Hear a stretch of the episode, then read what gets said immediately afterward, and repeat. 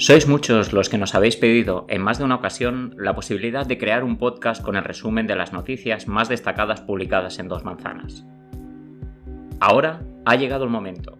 Nuestra intención es iniciar esta nueva aventura con el resumen de las noticias que se han publicado a lo largo de la semana y que podréis ampliar en la web.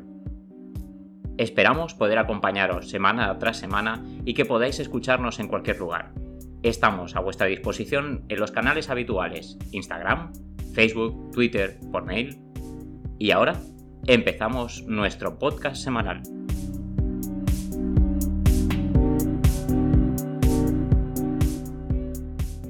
La policía mauritana detuvo a 10 jóvenes acusados de actos contrarios a la moral.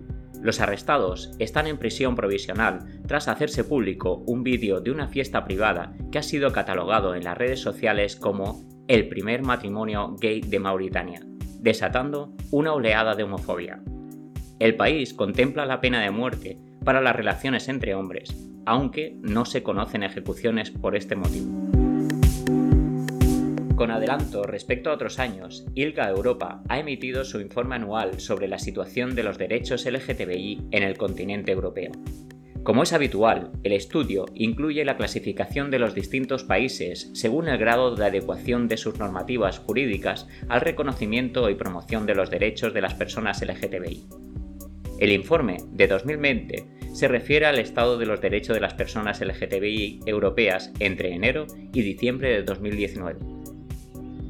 La clasificación la encabeza de nuevo Malta a considerable distancia del resto de países debido al gran número de medidas legislativas que ha tomado en los últimos años, entre las que se incluye el matrimonio igualitario, la adopción homoparental, el reconocimiento legal de los derechos de las personas transexuales e intersexuales o la prohibición de las infames terapias reparadoras. ILGA Europa se muestra especialmente preocupada por el avance de los discursos y delitos de odio en gran parte del continente europeo, así como el aumento de quienes se ven obligados a abandonar sus países por otros más seguros.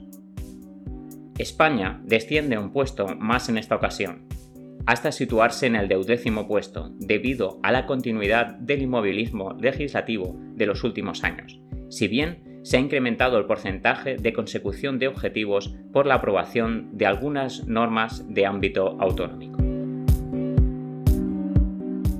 Casi un mes después de la entrada en vigor del matrimonio igualitario en Irlanda del Norte, este martes se ha celebrado la primera boda entre personas del mismo sexo. Su enlace simboliza la consecución del derecho a contraer matrimonio con independencia del sexo de los contrayentes, por fin en todos los países constituyentes del Reino Unido. Es el resultado de un largo y tortuoso camino lleno de obstáculos y utilización torticera de los acuerdos de paz por parte del LGTFobo Partido Unionista Democrático. La ciudadanía suiza ha dado un rotundo sí a la penalización de los delitos de odio homófobo y de la desigualdad de trato en la prestación de servicios. El 63% de los votantes ha apoyado una reforma del Código Penal para incluir la orientación sexual en el artículo que ya prohíbe la discriminación basada en la raza, el origen étnico o la religión. La norma ya había obtenido el respaldo mayoritario del Parlamento, pero los sectores opuestos a los derechos LGTB forzaron la convocatoria de un referéndum. Suiza equipara por fin su legislación en un ámbito en el que se había quedado rezagada con respecto a sus vecinos de la Unión Europea.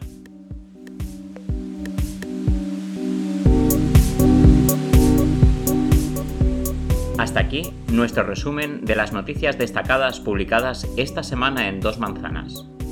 Ya sabéis que para poder conseguir información ampliada sobre estas y otras muchas noticias podéis visitar nuestra web dosmanzanas.com. Os esperamos la semana que viene.